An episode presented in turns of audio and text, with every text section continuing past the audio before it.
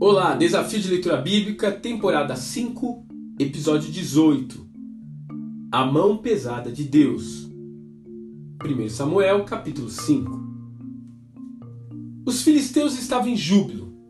Afinal, eles haviam derrotado não apenas os israelitas, mas ainda trouxeram como despojo o que eles julgavam ser o grande Deus dos hebreus. Logo, porém, eles iriam perceber o quanto estavam errados.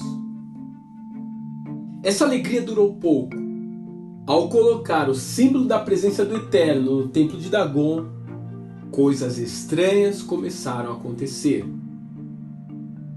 Dagon, o deus peixe, levou uma rasteira de Avé e amanheceu com a cara no chão de frente para a arca da aliança povo de Asdod rapidamente o tira daquela posição e fica tentando achar uma explicação para o ocorrido.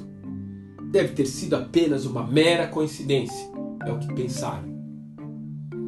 Na noite seguinte, eles devem ter certificado de que a imagem não iria cair de novo. Porém, para sua surpresa, além do tombo, Dagon havia sido esquartejado. Eles estavam diante de uma ação sobrenatural qual deveria ser a atitude desse povo? Yahvé é Deus. Dagon não vale nada. Não consegue nem se defender. Os filisteus, no entanto, preferem passar Super Bonder na estátua e criar um novo rito para o templo: não pisar na soleira da porta. Quantas pessoas agem assim hoje?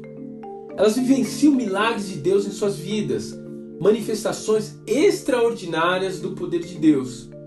E ainda assim, preferem ficar achando essa ou aquela explicação racional para não mudar as suas crenças e opiniões. Buscam argumentos que acomodem as suas próprias consciências. Essas pessoas, por vezes, exigem atitudes drásticas de Deus. E foi assim com os filisteus eles devem ter concluído que se tratava apenas de um pequeno terremoto, talvez um desnível no pedestal, e seguiram assim com as próprias crenças. Que pena!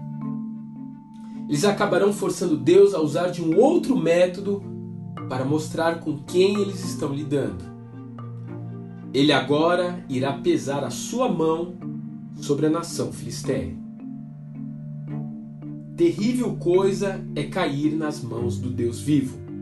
Hebreus capítulo 10, verso 31. Que Deus te abençoe e até amanhã.